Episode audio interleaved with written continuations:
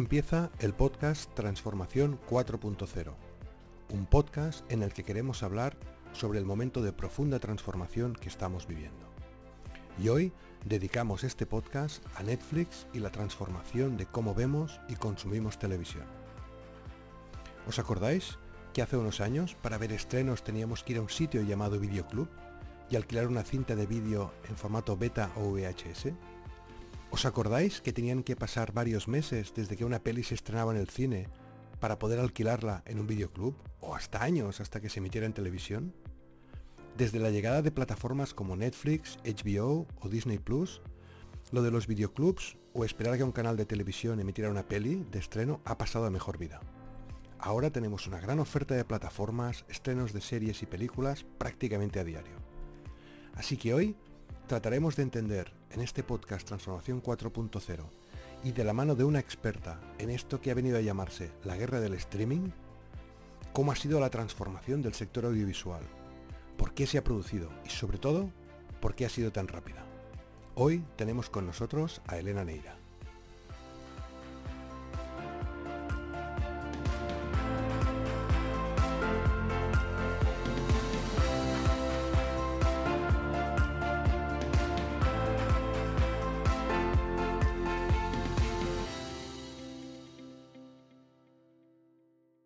Hola Elena y muchas gracias por estar hoy aquí.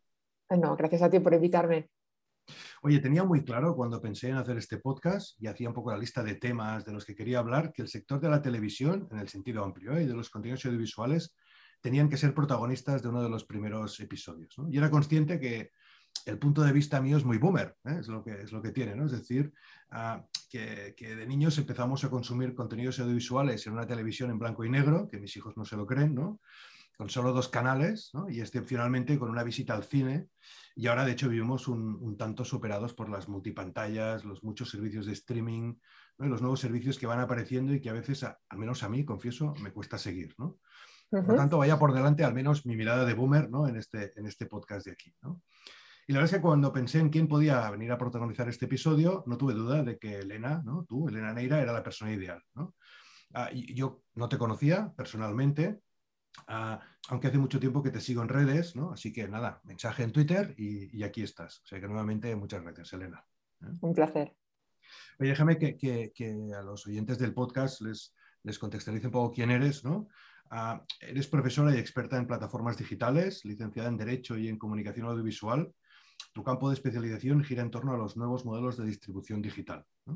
Impartes clases de estudios de comunicación en la UOC, además de formar parte del grupo Gaming en esta misma universidad, colaboras como Vistar Plus, sobre todo lo referente a galas de premios como los Emmy, los Oscar, los Globos de Oro, ah, participas en varias ah, tertulias o, ah, de radio y además has realizado varias conferencias, ¿no? entre ellas un TED Talk sobre Netflix, que yo lo recomiendo encarecidamente. Hoy, hoy hablaremos mucho de Netflix, pero recomiendo encarecidamente ir a Google, buscar TED Talk, Elena Neira y, os va a encantar.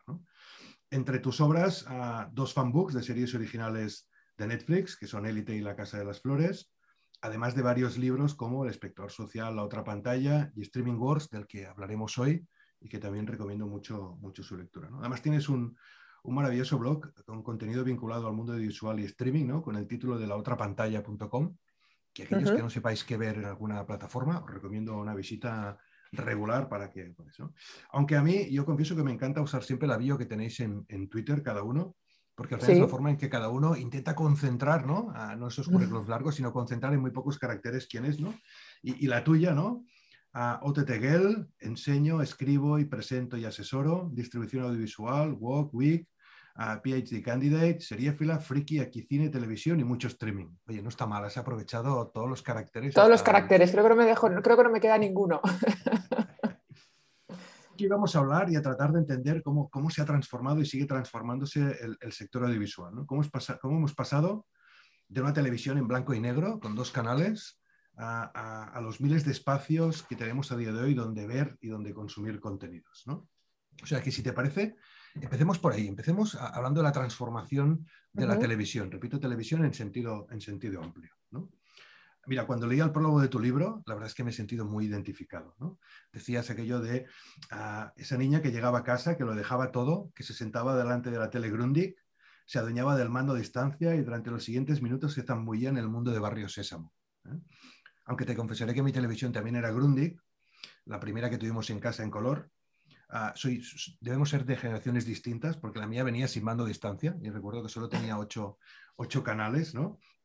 Pero pero de, ese momento mágico y tan diferente al día de hoy han pasado muchas cosas. ¿no? Hemos pasado de un único dispositivo para ver contenido la televisión, con pocos canales y con una programación muy pautada día y hora, ¿no? a un universo multipantalla con innumerables proveedores de contenidos y una gran libertad de elección. Así que vamos a empezar, ¿no? Vamos a empezar con, si tuvieras que contarnos, y ya sé que la pregunta es muy amplia, si tuvieras que contarnos la evolución de, estos más de 30 o 40 años, ¿por dónde empezarías? ¿Por dónde empezarías de, aquello que había antes a, lo que tenemos a día de hoy? Pues yo creo que probablemente empezaría por ese momento en el que la tecnología facilita el que transitemos de un modelo televisivo centrado en la televisión a un modelo televisivo centrado en el individuo. Em, un modelo mucho más rígido porque eh, eh, implicaba que nosotros como espectadores nos teníamos que, adaptar a una disciplina de emisión, al visionado un día y una hora en concreto, ya que eh, la mayor parte de los hogares tenían el hogar del televisor único y por lo tanto eso implicaba que te tenías que poner de acuerdo con toda la gente que estaba en casa porque había que convenir en, en qué se veía esa tarde o esa noche y eso implicaba también unas consecuencias ineludibles en el tipo de contenido al que teníamos acceso. Era un contenido muy transversal, muy generalista, muy un contenido que fuese capaz de apelar a públicos muy diversos. En el momento en el que la tecnología permite romper esa linealidad de la televisión y permite que la televisión se adapte al individuo y que la televisión se vuelva líquida, los expertos lo llaman la televisión líquida, es cuando ya podemos empezar a hablar de, transformación de verdad, el momento en el que surgen las audiencias diferidas, porque uno puede conseguir bajo demanda, el momento que ya empieza con el VHS, si nos, fijamos, el VHS ya te permitía grabar programas y romper la disciplina de visionado, pero todavía estabas muy limitado por la oferta que te suministraba la, televisión si tuviese que resumir estos 30 años de, historia, pues probablemente hablaría de 25 años de, una evolución muy lenta, una evolución en la que el modelo prácticamente no cambió, a 5 años de transformación profunda, de normalización de nuevos, consumidos como, de nuevos consumos como antes no se pensaba que se podía producir porque de hecho eh, cuando empezaron a desembarcar aquí las plataformas de streaming ese era el discurso, que aquí no, no se iba a comer nada, que aquí iba a ser imposible que hiciesen negocio con el pagado por contenidos y sin embargo en los seis años que llevan operando en nuestro país pues nos hemos dado cuenta el, punto de eh, hasta qué punto hemos interiorizado eh, esta nueva manera de entender la televisión y luego ya ha venido la pandemia pues a, dar el último empujón ¿no? a esa mayoría tardía que no había adoptado estos nuevos, estos nuevos consumos de todas formas, ah, decías algo que me pareció muy interesante y, no sé si es el huevo o la gallina, ¿eh? no sé si vamos a sacar ah, algo en claro, ¿no? Pero, pero porque al final es, esto va de que la televisión y los contenidos han cambiado y nosotros nos hemos adaptado, o, hemos sido nosotros ¿no? los que han provocado este cambio en, en, los contenidos y en los formatos de televisión y, por lo tanto ellos se han adaptado, ¿no? Y, ya sé que quizás es ese huevo o la gallina, ¿eh? Pero si sí, que poner el eh. foco, ah, ¿lo pondrías en alguno de los dos? Yo creo que eh, en el fondo es una tormenta perfecta en el que entretenimiento y tecnología están inmersos en una transformación profunda y es bastante difícil saber eh, cuál ha sido el motor del cambio, el motor principal. Sí que es verdad que yo me quedo con una, con una frase de, de Alan Walk. Alan Walk escribió un libro hace, diría que unos 5 o 6 años que se llama Over the Top, que fue uno de los primeros que empezó a hablar cómo Internet estaba cambiando la, televisión y la televisión de pago tal y como la conocíamos. Y en una frase yo creo que resume este melón ¿no? de la transformación digital de la televisión, que decía, una de las lecciones que nos ha enseñado Internet es que la, es que la mm, comodidad desbanca la calidad. Y es verdad, y si asumimos que la comodidad es el principal motor del cambio, pues probablemente ahí nosotros como usuarios seamos los que, los que tenemos mucho que ver. Es decir, las tecnologías eh, proporcionan comodidad, proporcionan un consumo mucho más confortable, proporcionan un consumo mucho más flexible y nosotros aceleramos la transición porque abrazamos esas nuevas formas de consumo mucho más cómodos. O sea que me resulta difícil inclinar la balanza hacia un lado o hacia otro lado y, no verlo como, un, bueno, pues como unos vasos comunicantes en el que la tecnología provee y el consumidor abraza el cambio. Bueno, por lo tanto podríamos, podríamos resumir, ¿no? Si quieres, estos, estos grandes cambios, ¿no? Hablabas de digitalización, hablas de, de accesibilidad, ¿no? Desde el punto de vista de comodidad, ¿no? Y, también desde el punto de vista de, hábitos de consumidor, ¿no? Y, déjame coger este último punto de hábitos de consumidor porque a mí lo que me sorprende, y, probablemente hay generaciones mucho más jóvenes que quizá no tanto, ¿no? Pero, pero lo que me sorprende es que llega un momento en el que, en el que estamos dispuestos a pagar por un contenido, ¿no? Es decir, durante mucho tiempo el contenido era, y hablo del audiovisual, era gratis, ¿no? O sea, teníamos la percepción de tú ponías la tele, ¿no? Y, veías ese contenido gratuito, ¿no? recuerdo hace muchos años cuando empezó Canal Plus, por ejemplo, que probablemente fueron de los precursores, ¿no? En que empezamos a pagar, ¿no? Pero era aquello como, muy, como muy minoritario, ¿no? Mm. Y, ahora tenemos como totalmente aceptado que para ver determinados contenidos hay que pagar, ¿no? Ah, ¿En qué momento le, vemos sentido a pagar y de alguna forma ah, lo asumimos como, como algo normal, ¿no? Para poder consumir contenidos de calidad. Eh, la televisión de pago yo creo que nace eh, más asociada a la abundancia. Es decir, evidentemente la televisión en abierto tiene unas limitaciones eh, básicas de cuántas horas hay al día y cuánta programación puede eh, enlatar dentro de esas horas. La televisión de pago lo que hace es multiplicar el número de canales, multiplicar el, número de contenidos, incluso evidentemente meter toda la oferta de, los contenidos deportivos, que es uno de los grandes activos de las televisiones de pago, pero fundamentalmente multiplicar eh, el, número de contenidos a la que la persona tiene acceso. Y tradicionalmente el hecho de la multiplicación de, canales es lo que... Eh, motiva e impulsa a determinadas personas a pagar por determinados contenidos. Luego eso ya muta con la incorporación de las operadoras de telecomunicaciones que convierten los contenidos en parte estructural de esos paquetes convergentes, el modelo se transforma un poco. Hay que entender que el, el gran éxito de las plataformas de streaming, que es lo que le está robando el terreno a la televisión de pago, es que aunque son, son contenidos de pago, son contenidos, eh, son asequibles.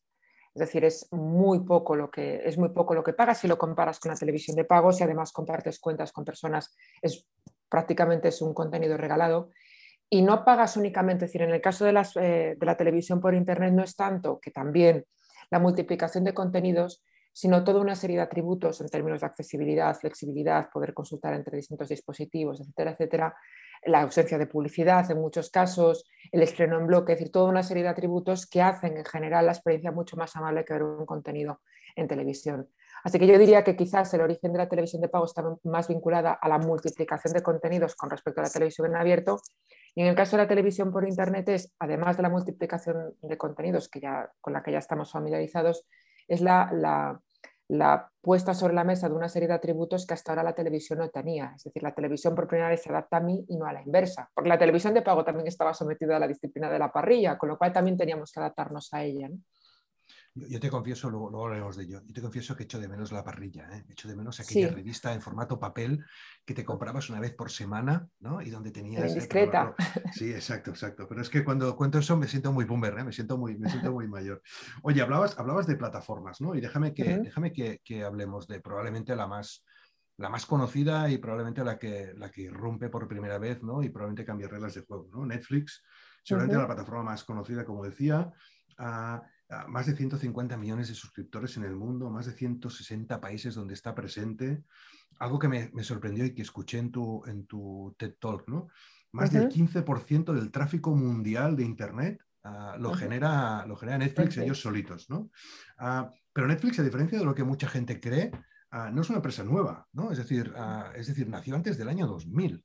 Oye, cuéntanos un poco, resumidamente, un, poco la historia, la historia de Netflix. Sí, la historia de Netflix es, interesada.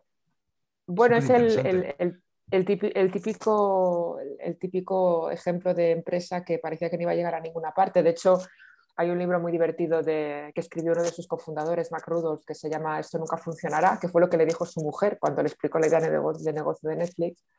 Bueno, básicamente eh, Netflix nació como una empresa que enviaba DVDs a los hogares a cambio de una tarifa plana, en la época en el año 97, en la época del, blockbuster. Y fundamentalmente la idea surgió porque a Rick Hastings había alquilado una película en un videoclub, le había devuelto tarde, una copia de Apolo 13, eh, y le pusieron una multa estratosférica. Y entonces a él le pareció muy mal que, que hubiese tenido que pagar una multa, no sé si eran de 20 dólares, por devolver tarde un DVD. Y ahí yo, esto es lo que hacen los americanos, ¿no? cuando se sienten frustrados, oh, voy a montar una compañía. Y decidieron montar esta empresa que lo que se dedicaba era pues, a ofrecer un catálogo de DVDs. Ellos eh, corrían a cargo con los eh, envíos postales, el usuario recibía en su casa las películas que había alquilado, insisto, a cambio de una tarifa plana, y ellos costeaban los costes tanto de envío como de devolución. Cuando la persona recibía el, paquete tenía un, sobre de devolución y ellos costeaban todos los envíos postales. Y así estuvieron durante 10 años. Lo que ocurre es que a medida que empieza a, provocarse la, empieza a producirse la revolución de Internet, el boom de Silicon Valley, se dan cuenta de que los envíos postales están aumentando en precio y que por tanto probablemente el negocio cada vez eh, iba a haber reducido más sus márgenes porque el, costo de los envíos postales iba a reducir. Mientras que Internet empezaba a, plantear una, solución verdaderamente prometedora, que era la posibilidad de que eliminases el soporte físico y pudieses eh, eh, enviar directamente los contenidos a través de, a través de Internet. Estamos hablando de un momento en el que eran particularmente visionarios, porque Internet en aquel momento se, veía como sinónimo de, piratería.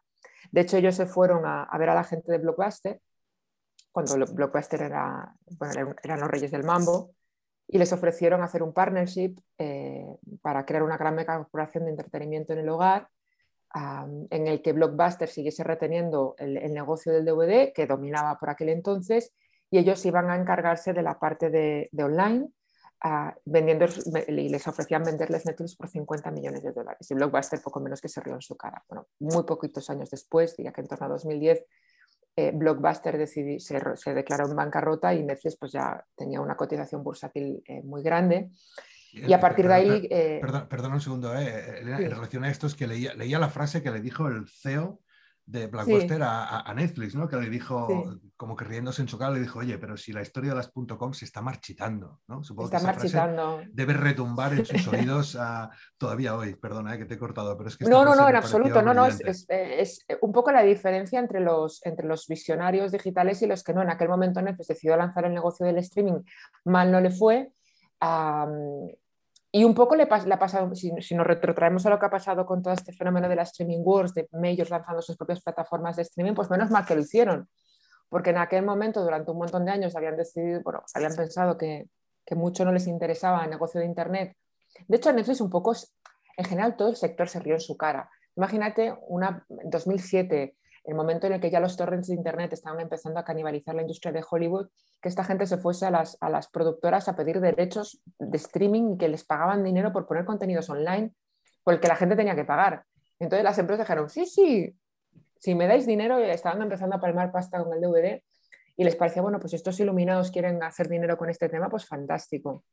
Y fíjate en lo que se ha convertido. Por eso digo que eh, tanto Disney como, Warner, que, de repente hicieron esta aceleración tan grande hacia lo digital, cuando en principio no tenían ningún interés en el digital porque les parecía que era un negocio ruinoso, pues fíjate lo que hubiese sido para ellos la pandemia, ¿no? si no llegan a tener una plataforma de, distribución de contenidos. Entonces, a mí me parece interesante el modelo de negocio de Netflix precisamente porque creó uno donde no lo había porque ellos apostaron por eh, aplicar, seguir aplicando el modelo de la, suscripción, que era eh, con el que construyeron su negocio físico, lo trasladaron al digital y cuando decidieron empezar a producir contenido original, que fue el gran cambio de Netflix, en lugar de hacer lo que habría probablemente hecho cualquier compañía, que es decir, bueno, el contenido de catálogo entra dentro de tarifa plana, pero el contenido nuevo te lo hago pagar a mayores, porque ¿qué sentido tiene que yo...?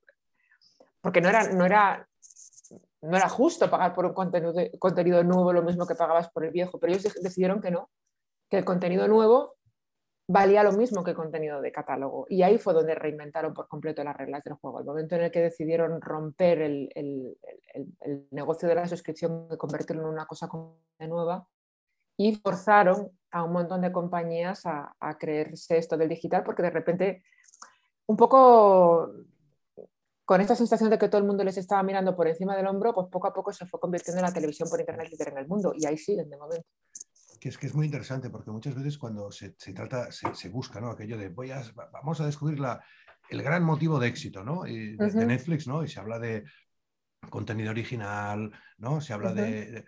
Y, tú remarcas mucho que el, motivo de éxito básicamente es ese cambio de mindset, de concepto en, en suscripción barra tarifa plana, ¿no? Es decir, oye, por muchas cosas nuevas que yo te ponga, tú vas a seguir pagando lo mismo, ¿no? Y entonces es esa democratización, ¿no? Esa accesibilidad, ¿no? que, al final dice, oye, pues que con lo poco que cuesta, ¿no? Para, sí, es lo de las tres As, ¿no? El atractivo, accesible y asequible. Eh, y ellos siempre le... Nuestro competidor no es la piratería. nuestro competidor es el sueño.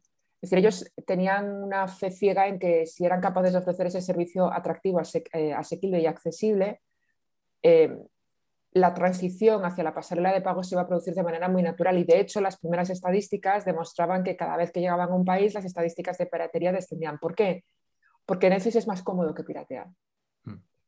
Y como es más cómodo, ese umbral psicológico del, pago, que en el momento en el que ya formalizas el pago no te das cuenta porque no tienes que pagar por transacción, no tienes que pagar por alquiler, cosa que sí tenías que hacer en los alquileres en la televisión de pago, el pago se produce de una manera muy natural. Y también descubrieron por el camino que cuando había una tarifa plana, la gente veía más contenido. Y cuanto más contenido veía, más fidelizado estaba. Entonces era como, era como una rueda de hámster. Hmm. El consumo generaba espectadores más fidelizados y los espectadores más fidelizados generaba más uso del servicio y como el servicio se usaba, tendía a darse menos de baja. Entonces, eh, eh, es, una rueda de hámster que creo que ellos tenían muy claro que iban a, a, provocar la disrupción que han provocado de facto en el audiovisual. Pues probablemente no. Probablemente no. Mm, lo que ocurre es que es verdad que en el momento en el que se dieron cuenta de que iban por buen camino, fueron muy a tope, que creo que eso es un poco lo que diferencia a Netflix. Yo creo que Netflix ha sido capaz de, bueno, ha tenido fracasos sonoros y estrepitosos, pero lo ha hecho con la convicción de que ahí había algo interesante que explorar. Probablemente las empresas que han pecado de, ser más, más, ah, más tradicionales o, eh, o más cautas no han sido capaces de consolidarse con tanta fortaleza como Netflix. Entonces Netflix realmente creó un negocio donde no lo había, que es el negocio de los contenidos de pago por Internet.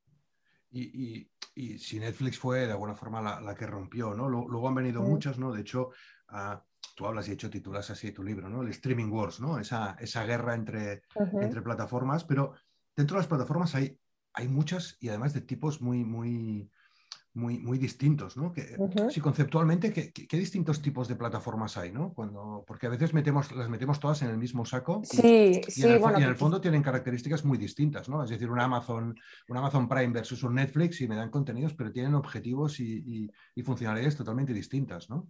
En realidad son plataformas eh, bastante diferentes fundamentalmente por su propia estructura eh, corporativa, ¿no? por la, la, empresa que hay detrás y por tanto por los objetivos que tienen en realidad la, empresa que es 100% digital, centrada única y exclusivamente en el negocio del streaming es Netflix. Es, decir, Netflix no tiene un plan B, su negocio es ese. No, sí tiene, bueno, es una empresa que cotiza en bolsa, tiene, ha comprado determinadas editoriales, pero su negocio principal es el streaming de contenido. Como compañía 100% digital se le acerca a Amazon, pero es que Prime Video no es un, negocio principal tampoco, porque Prime Video está vinculado al negocio de Prime. Prime es una tarifa que el usuario paga por eh, eh, los envíos, una tarifa de envíos plana que pagas durante todo el año y como em, negocio adicional pues tienes eh, pues, la posibilidad de acceder a, su plataforma, a su propia plataforma de vídeo bajo demanda, que a partir del año pasado empezó a incorporar contenidos en alquiler y también canales, la, la agregación de canales de terceros, con lo cual también es un servicio diferente al de Netflix porque en Netflix no hay un apartado transaccional. En el caso de HBO, por ejemplo, HBO sí que es una plataforma de streaming, pero está vinculada a, una, a un canal de televisión por cable, con lo cual también la disciplina de, en tanto el volumen de estrenos como la disciplina de estreno, no se produce en bloque, sino que se produce semana a semana, con lo cual también es diferente. Es decir, yo creo que hay que, y Apple, por ejemplo, pues es una compañía que se dedica a fabricar móviles que decidió, evidentemente, porque posee casi mil millones de dispositivos en todo el mundo, decidió lanzarse a la, a la aventura de los contenidos y también está produciendo su propio contenido y comprando contenido terceros.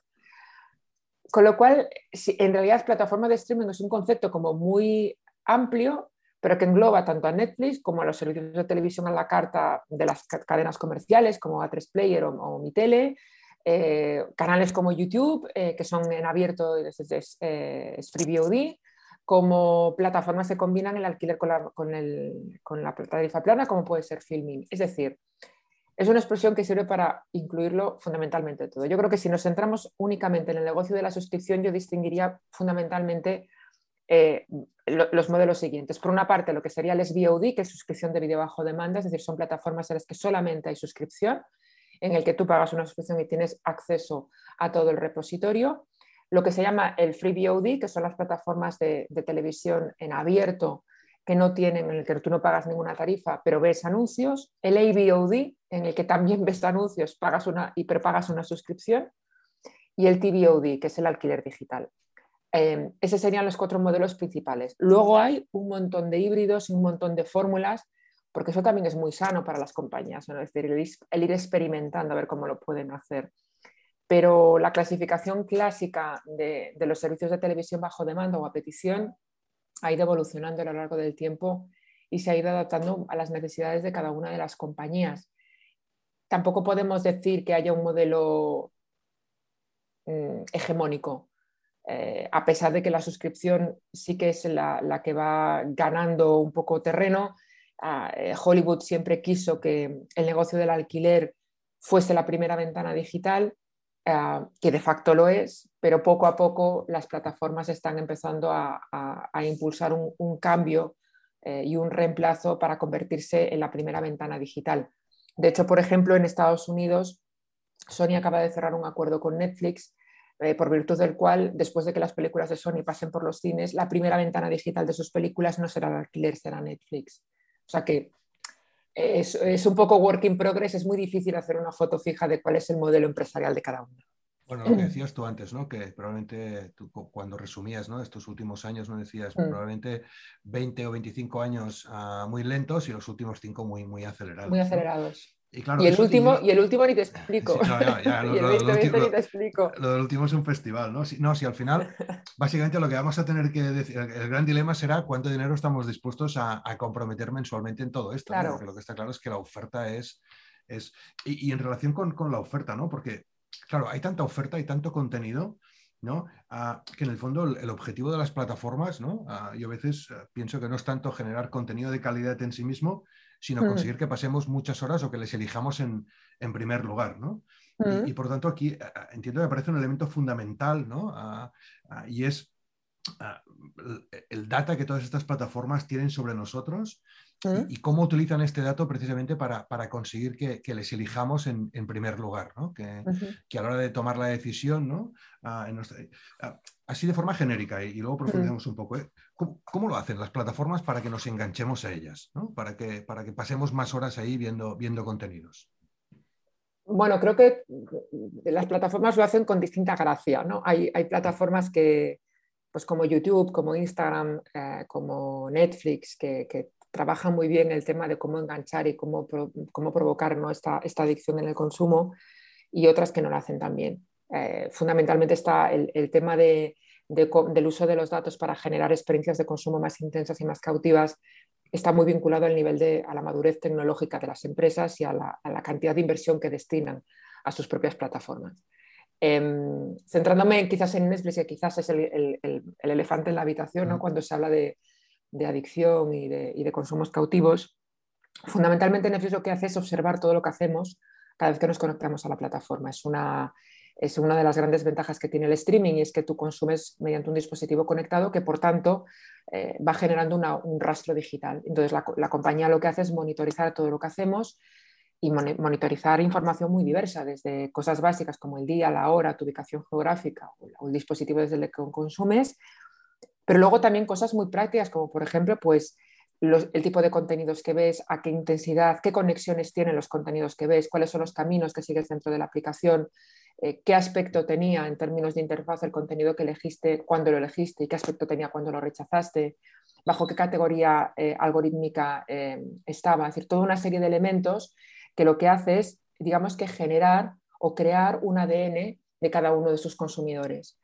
Y gracias a ese ADN son capaces de mejorar sus recomendaciones. Ese es quizás uno de los principales problemas del contenido bajo demanda, es que hay tanto, tú decías hace un momento que echabas de menos la parrilla, y eso es un gran problema para el usuario. Y es que cuando nos enfrentamos a catálogos tan amplios, nuestro cerebro se colapsa, se, vuelve muy torpe a la hora de tomar decisiones. Entonces, eh, estas experiencias, eh, esta, intensidad de consumo pasa por conseguir que la persona eh, llegue al contenido que le va a gustar de una manera muy rápida y tenga una experiencia de consumo satisfactoria. ¿Cómo hacen que nos enganchemos? De, varias maneras. Uno, evidentemente, recomendándonos bien y depurando las recomendaciones eh, cada día que pasa, poniéndonos delante el contenido que creen que de, mejor manera va a satisfacer nuestras necesidades de entretenimiento. Dos, apostando por el contenido seriado. Con el contenido seriado eliminas la elección, al menos durante un tiempo, eliminas la elección de la ecuación. Por tanto, estás viendo más contenido porque no te tienes que enfrentar diariamente a una, a una elección. Luego, mediante mecanismos básicos como, por ejemplo, eh, en, encadenar, saltarte los créditos y encadenar la reproducción de manera automática, es decir, que el episodio siguiente empiece cuando tú has terminado el anterior. Em, luego también mediante notificaciones push y mediante un marketing en social media que, lo que, es muy, que invita mucho a reproducir el contenido y lanzándote notificaciones a tu móvil para que sepas que ese contenido que está muy alineado con lo que tú ves eh, tradicionalmente se acaba de estrenar.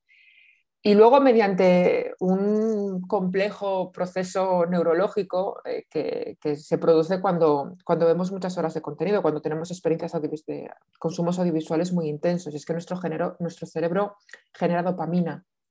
Y la dopamina em, produce una, es como una, una respuesta que genera una sensación muy placentera y por tanto nos invita a que, a que insistamos con ese comportamiento, ¿no? que sigamos eh, eh, reproduciendo contenido. Entonces, toda esa amalgama, toda esa amalgama de funcionalidades, conocimiento del usuario y luego respuestas eh, neurológicas del propio individuo es lo que consigue que gran parte de las horas de contenidos que vemos en las plataformas no son en realidad elecciones nuestras libres, son elecciones condicionadas por, determinados mecanismos que llevan a cabo las plataformas y por tanto consiguen que estemos más tiempo enganchadas a ellas aquí a mí me surgen dos, dos ¿no? Yo cuando, aquí quería llegar, ¿eh? Cuando, en esta última frase que decías, ¿no? Es decir, cuando dices aquello de que gran parte del contenido que vemos de alguna forma no lo hemos elegido, sino que de alguna forma lo han preparado para que lo elijamos, ¿no? Déjame resumirlo así, ¿no?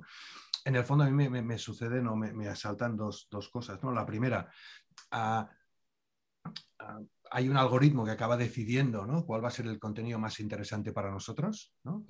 Y eso de alguna forma, si lo miro al revés, ¿no?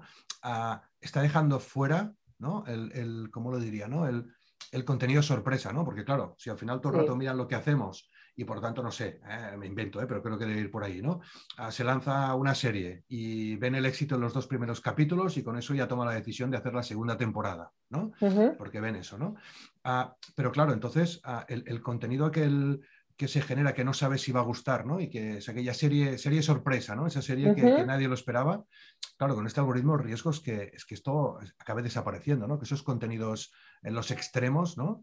porque solo voy a generar contenido que de alguna forma tenga una cierta seguridad que realmente va a gustar, ¿no? Es decir, ¿eso nos podría pasar o todavía no estamos allí? A ver, eh, al menos lo que dicen desde Netflix es que siempre hay, mm, a pesar de que ellos están constantemente eh, ejecutando lo que ellos llaman el A-B testing, es decir, testando contenidos en los usuarios y recomendando contenidos que están muy en la línea de lo que la persona ya consumido, siempre les sirven algún contenido que está un poco fuera de su, de su órbita. De hecho, no todas las recomendaciones son algorítmicas y personalizadas, es decir, hay determinados contenidos que están impulsados por el propio marketing de la compañía, es decir, hay contenidos a los que la empresa le interesa que veas, aunque no formen parte de tu, de tu órbita, porque, porque les interesa hacer esos contenidos grandes. sí que es verdad que en esa preselección que se hace para evitar que la persona se bloquee cuando gestiona tantas referencias, se queda fuera un montón de contenidos que, derivan de la búsqueda activa y que derivan de la experimentación y de la, y de la búsqueda y de, y de, buscar algo que salga completamente de tu, de tu directriz, de, tus directrices de elección. Lo que pasa es que me parece un poco injusto culpar de esto a una plataforma, es decir, hay herramientas de búsqueda, puedes seguir distintos patrones de consumo.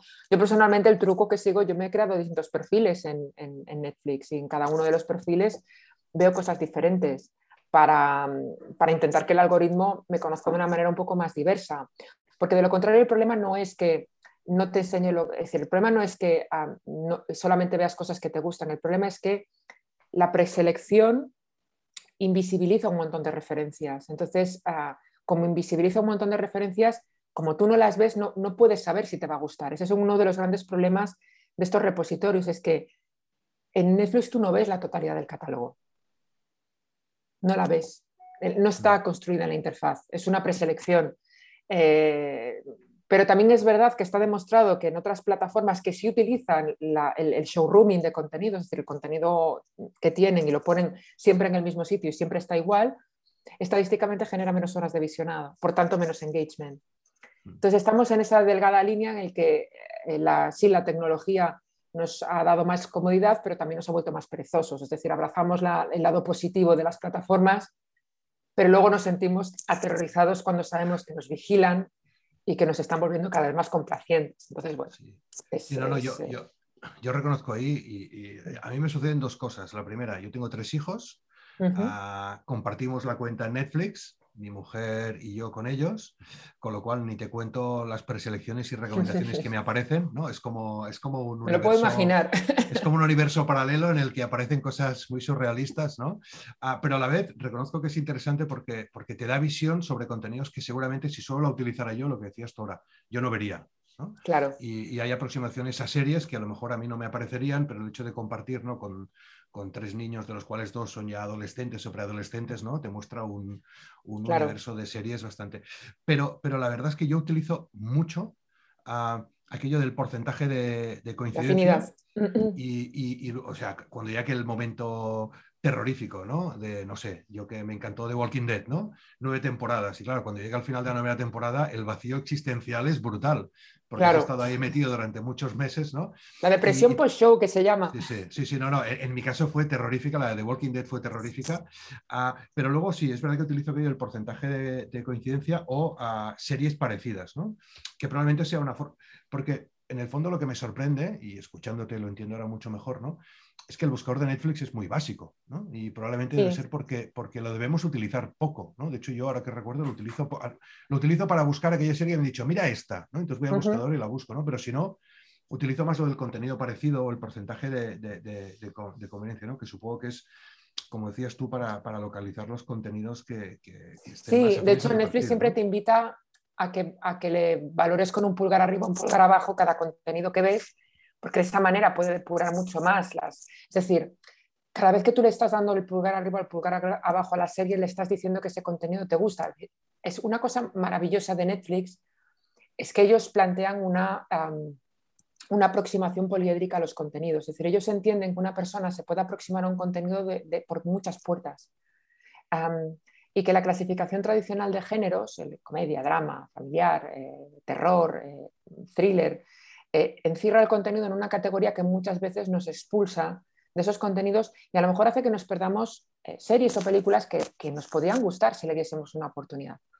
Y esto lo explicaba Todd Yelling, que es el vicepresidente de innovación de producto, lo explicaba con respecto a Stranger Things y decía, a ver, Stranger Things, las puertas de entrada a Stranger Things pueden ser diferentes, puede ser que te atraiga la nostalgia, puede ser que te atraiga la historia de terror, puede ser que te atraiga la historia de amistad, la historia de amor adolescente, un montón de puertas. Si nosotros vendemos Stranger Things únicamente de una manera, probablemente vayamos a dejar fuera a muchas personas que les podría interesar. Entonces ese ejercicio lo hacen constantemente con todos los contenidos. Por eso te cambian la apariencia de las, de las portadillas, por eso te cambian la ubicación en la que te ponen los contenidos. Es decir, House of Cards te lo puede poner como eh, un drama político aclamado por la crítica o te lo puede eh, poner como una ficción protagonizada por una mujer empoderada. ¿Es House of Cards ambas cosas? Sí, y con la distinta presentación eh, consiguen que apele a audiencias muy diversas. Eso lo que hace es multiplicar las puertas de acceso al contenido. Entonces, es muy interesante eh, esta, flexibilización de los géneros, este marketing de usuario que lo que busca es, en realidad, convertir productos muy genéricos en productos hiperpersonalizados para cada... Y entonces, claro, cada vez que vemos contenido en Netflix lo que está intentando decir, vale, ¿qué conecta exactamente? ¿Por qué esta persona está viendo Walking Dead? ¿Qué es lo que le gusta exactamente de Walking Dead? ¿Le mola el tema de los zombies? ¿Le mola el género de una manera completamente aleatoria? ¿O lo que le gusta son las distopías? ¿O le gustan las historias de supervivencia? Porque han visto otros contenidos que no son de miedo, pero tienen en común el patrón de la supervivencia o em, el western, o ese aire de, o le gusta a las mujeres muy fuerte, las mujeres empoderadas. Es intenta con cada lección averiguar qué es lo que te gusta. Y como ellos los contenidos los conocen muy bien, porque se dedican a procesarlos muy bien, buscan ese hilo conductor. Es decir, digamos, siempre me imagino en, Netflix, nuestra ficha, estos eh, murales que aparecen en las oficinas del FBI en la que tienes un montón de fotos y un montón de hilos conectándolo todo. Eso es lo que hace Netflix, intentar encontrar cuáles son los puntos que unen los contenidos que tú ves. Y de hecho, ellos clasifican a su audiencia no ya en base a si son hombres, mujeres, chavales o dónde viven, nos clasifican en, función de nuestros gustos. Ellos han identificado 3.000 comunidades de gustos en todo el mundo y recomiendan en función de la comunidad de gustos a la que perteneces. Es decir, que es, otro rollo, es otra, es otra manera diferente de entender cómo te recomiendan y cómo consiguen que veas contenido. Por lo tanto, está claro, está claro que, como tú decías, los últimos cinco años y el último especialmente, ¿no? Esto, esto ha ido muy deprisa, ¿no? Ah, pero, pero, a veces ah, uno tiene la sensación que esto va muy deprisa, pero como quien dice que estamos, que estamos empezando, ¿no? Sí. Ah, porque, porque lo que nos podríamos preguntar, ¿no? Para, para ir acabando, ¿no? Es, es por dónde seguiremos, ¿no? Por dónde seguirá, seguirá esta transformación, porque por un lado parece que ya hemos normalizado el uso de las plataformas de streaming, ¿no? Ah, pero, pero por otro lado está claro que, que, no dejan de ser negocios que necesitan, necesitan crecer, necesitan más usuarios, necesitan, tú lo decías antes, ¿no? Los costes de acceso, ¿no? Los modelos de suscripción en el fondo no son muy altas, ¿no? Con lo cual, ah, y, pero en cambio las inversiones necesarias para producir contenidos, ¿no? Cuando ves las gráficas de producción de contenidos se han incrementado en los últimos años porque hay mucha más competencia, ¿no? ¿Por dónde crees que vamos a evolucionar? ¿Nos van a subir las cuotas? ¿Vamos a tener sistemas mucho más basados con lo que tú decías como Netflix, ¿no? las comunidades de interés para acertar mucho más? ¿Vamos a ver concentración de, de plataformas. ¿Por, dónde crees que, evolucionará esto de los contenidos audiovisuales? Yo creo que al menos los últimos movimientos, veíamos el año, la semana pasada que Warner Media se fusiona con Discovery Plus, eh, Amazon quiere comprar Metro Golden Mayer, el output deal de Netflix con Sony, yo creo que las, concentraciones es, es, un hecho, es decir, estas compañías necesitan ser más grandes y más globales que nunca, si necesitan escalar todavía más el negocio. Eh, para conseguir ser rentables porque los márgenes de la suscripción son cada vez más eh, pequeños y la elasticidad del precio ya no es tal, es decir, no pueden subir mucho más los precios. De hecho, ahora lo que estamos asistiendo es a otras medidas que lo que intentan es elevar el ARPU de cada, es decir, el ARPU es el, beneficio que te deja cada cliente, ¿no? ejemplos como eh, reducir el número de usuarios por cuenta, que eso es una cosa que está testando Netflix. Ejemplos como sacar tu propia versión más asequible en modelo de eh, AVOD, es decir, una suscripción con publicidad que lo acaba de hacer Warner. De, una, de esa manera lo que hace es ofrecer la posibilidad de contratar la plataforma más barata, pero dando entrada los ingresos publicitarios. Es decir, yo creo que todo el, ahora mismo todo el sector lo que está haciendo es reconfigurarse de manera cada vez más global y eso va a tener evidentemente repercusiones también en términos de que todas están encerrando el contenido en islas cada vez más, más cerradas. De manera que si el usuario quiere acceder a todo el contenido, la suma de todas estas plataformas va a suponer que pagues lo que en tiempos pagabas por la televisión de pago. Eh, probablemente vayamos hacia un futuro probablemente de agregación en el que surjan los agregadores de, de plataformas de streaming que hagan negocio con la factura única, como hace ahora Vodafone o hace Movistar con determinadas plataformas, pero que hagan agregadores que se remiten únicamente a agregar plataformas de streaming. Em, pero es verdad que cada vez yo creo que será más difícil, eh, salvo que seas una compañía de medios con muchísimo dinero, lo que tú comentabas, hace falta muchas inversiones de capital, inversiones muy potentes para poder sostener estos negocios. Y sobre todo, lo que me parece más difícil es que surja de una nueva compañía como Netflix, una compañía sin ningún tipo de, soporte financiero detrás, sin ningún tipo de otro negocio detrás. Es decir, que haya un nuevo agente. Eh, el ejemplo de Quibi, por ejemplo, es el, mejor. Quibi era una compañía que pretendía ser un, Netflix para un contenido muy específico, pero que no tenía más, más sostén detrás que la ronda de financiación y, y unos contratos con cineastas. Cada vez es más necesario tener una estructura financiera detrás que te permita experimentar y, asumir que durante un montón de tiempo vas a estar perdiendo dinero. Entonces, eh, bueno, un futuro cada vez más global eh, y cada vez más caro probablemente. Y más líquido que decías al principio. Y más líquido. no sé si recuperando el concepto de líquido de Zygmunt Bauman, ¿no? de, sociedades líquidas, ¿no? en el sentido de que, de que nada ha venido para, para quedarse. ¿no?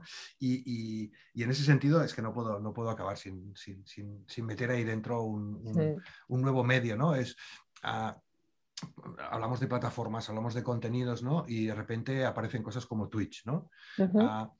Que, no sabes dónde meterlo, ¿no? Es decir, no, no, no, no es contenido desde el punto de vista tradicional de Netflix, pero tampoco es YouTube donde subes vídeos, pero en cambio ah, se come las audiencias, ¿no? Es decir, penetra... Ah, ah, está claro que la televisión ahí tiene un rival, pero, pero ¿crees que este tipo de plataformas, en ese streaming wars, ¿no? cosas como Twitch tienen espacio o estamos hablando de otra... Totalmente, totalmente. Es decir, no, no tengo ninguna duda. Es decir, Twitch tiene es una hibridación maravillosa entre, la televisión tradicional y, el medio digital. es la confirmación de, que, de la, conexión contra el comunicador con su audiencia, la interacción en tiempo real y cada vez estamos viendo cómo el contenido de Twitch ha pasado de ser un sitio de gaming donde la gente retransmitía sus partidas a, convertirse en un lugar en el que cabe de todo. Caben conversaciones, caben visionados de contenidos en tiempo real, cabe virtualmente de todo. Yo no tengo ninguna duda de que, de que Twitch está en el, proceso de maduración de su negocio y las televisiones cada vez tienen más en cuenta que probablemente la clave para rejuvenecer sus audiencias esté precisamente en Twitch. Eh, que, Twitch ahora es, curioso, siempre digo lo mismo, pero a mí me han, ya me han invitado a, algunos, a unos cuantos tweets y siempre me invitaban a las nueve y media de la noche, lo cual me decía, decía yo, pero ¿por qué tan tarde? Bueno, es que es el prime time de Twitch, es decir, es que la gente, eh, es decir, el, el, prime time de Twitch son las nueve y media como lo era en tiempos el de la televisión y como también es el de las plataformas. Entonces, sin ninguna duda, mm, me parece que, que, es un, un contenido, eh, el que genera Twitch, que es capaz de que compite por nuestro tiempo, que al final es la, es, es la moneda de cambio de las plataformas, es el tiempo del, del espectador. es decir, que respondiendo a tu pregunta, sí, no tengo ninguna duda de que forma parte del ecosistema. Bueno, pues, pues lo seguiremos todo. Oye, Elena, antes de acabar, ¿no? un, par de preguntas que, que, les hago a todas las personas que, que, pasan por este podcast y que nos permiten no solo conoceros mejor, sino darnos dimensiones uh, más allá de lo que es el propio tema. ¿no? Lo primero, una recomendación, un libro que nos puedes recomendar acerca de la transformación en el concepto, en el sentido más amplio, vinculada al sector audiovisual o, a lo que quieras, ¿no? Pero una recomendación de libro que tú nos harías, ¿no? Si yo te digo transformación, ¿qué libro me recomiendas? Pues eh, le he estado dando muchas vueltas, porque cuando hablamos para grabar el podcast me dices, recomiéndame un, libro, eh, y es súper difícil recomendarte un libro sobre transformación digital porque se quedan obsoletos muy rápido. Eh, súper rápido.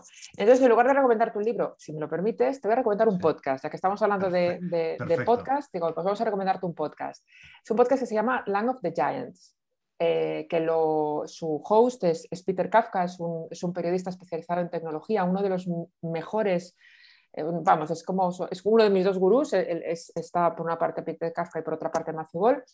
y ese, este podcast lo dedica temáticamente a distintas compañías. La primera temporada es sobre Netflix, y la segunda temporada sobre Amazon. Son varios capítulos en los que descomponen hasta el, último componente el éxito de las compañías y qué es lo que las ha hecho eh, las megacorporaciones que son hoy en día, cómo funcionan, cómo funcionan corporativamente, cómo funcionan tecnológicamente. Es súper recomendable. Y la última temporada sobre Google.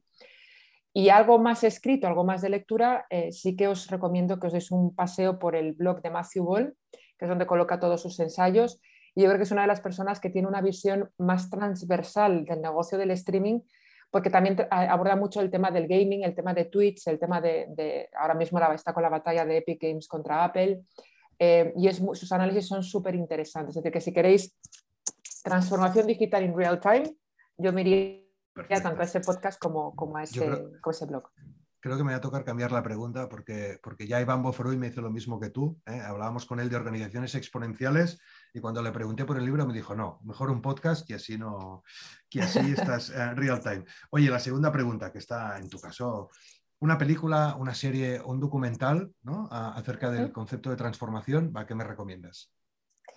Ah, pues probablemente te recomendaría, mira, te recomendaría dos em, que no tienen absolutamente nada que ver, pero que me parecen, eh, me parecen súper interesantes. Em, el primero es el documental sobre la, sobre la fundadora de Teranos, que está en, en HBO, em, Elizabeth Holmes, diría que se llama The Inventor, pero bueno, es muy fácil encontrarlo porque es el documental de Elizabeth Holmes y que narra cómo, hasta qué punto las, todas estas compañías tecnológicas que juegan con, con el boom de, Silicon Valley con inversores, eh, detrás puede haber la nada, que es como el, caso de lo, que le ocurrió a, Teranos. Y en el caso de, Netflix, os recomiendo otro documental que es de Social Dilemma, eh, que ya que hemos hablado de algoritmos y hemos hablado de, los peligros de, los fake news y de esta realidad construida a medida, eh, puede tener el impacto en, los, en los espectadores sobre todo me parece maravilloso que una compañía como Netflix sea la casa de un documental como este, ¿no? Porque que, demoniza esa, esa, arquitectura de la realidad a medida de los, de los algoritmos y el impacto que tiene en la mente de los usuarios, y que esté en Netflix me parece una, me parece una maravilla. O sea que esas serían mis dos recomendaciones. Bueno, por recomendaciones. Oye, déjame acabar con, una frase. Intento siempre buscar una frase. He, encontrado una frase tuya de, tu mm. último libro ah, mm. Que, creo que resume, y después de irte, pero confirma un poco lo que está por venir. ¿no? Dices en tu libro, el reto de todo servicio de contenido audiovisual será conseguir cautivar al espectador, impulsivo y compulsivo, inquieto, con un umbral de atención cada vez más escaso y ansioso de novedad. Es decir, esa, aceleración y esa, y esa velocidad que creo que es un buen resumen. Pues hoy estaremos mucho, muy, muy, atentos. Muchas gracias, Elena, por, por estar aquí y por compartir todo este conocimiento con nosotros. Un saludo. Un, un auténtico placer, de verdad.